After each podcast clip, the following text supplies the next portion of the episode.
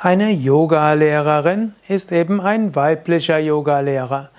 Heutzutage in Deutschland sind 90 Prozent der Yoga-Übenden Frauen und vermutlich 70 bis 80 Prozent der Yoga-Lehrenden sind Frauen. Und so spielen Yogalehrerinnen heutzutage eine immer wichtigere Rolle.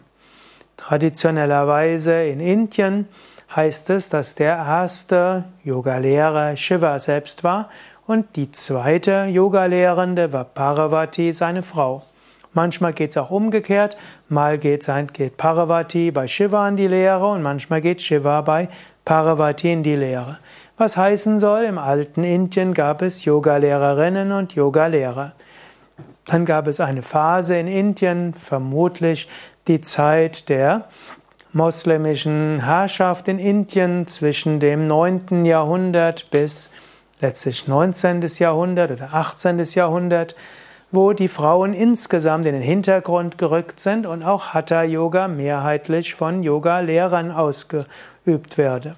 Und als die, als Yoga dann im 20. Jahrhundert eine Renaissance erfahren hatte, waren es erstmal männliche Yoga-Lehrer, die dort weitergegeben haben, wie ein Swami Shivananda, ein Swami Kuvalayananda, ein Swami Vishnadevananda, ein Iyengar und so weiter.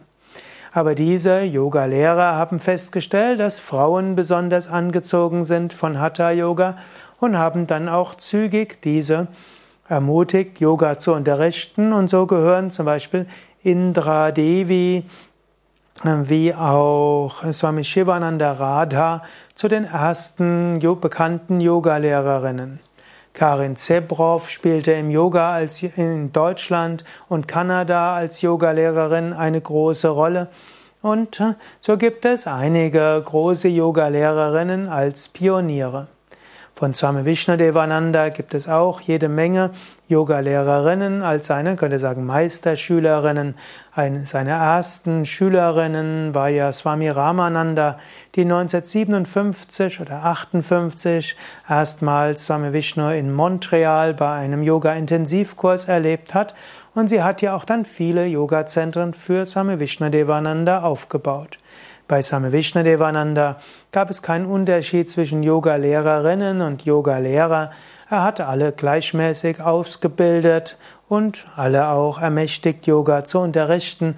Und auch in den Ausbildern und gab es viele Ausbilderinnen, die Yoga weitergeben.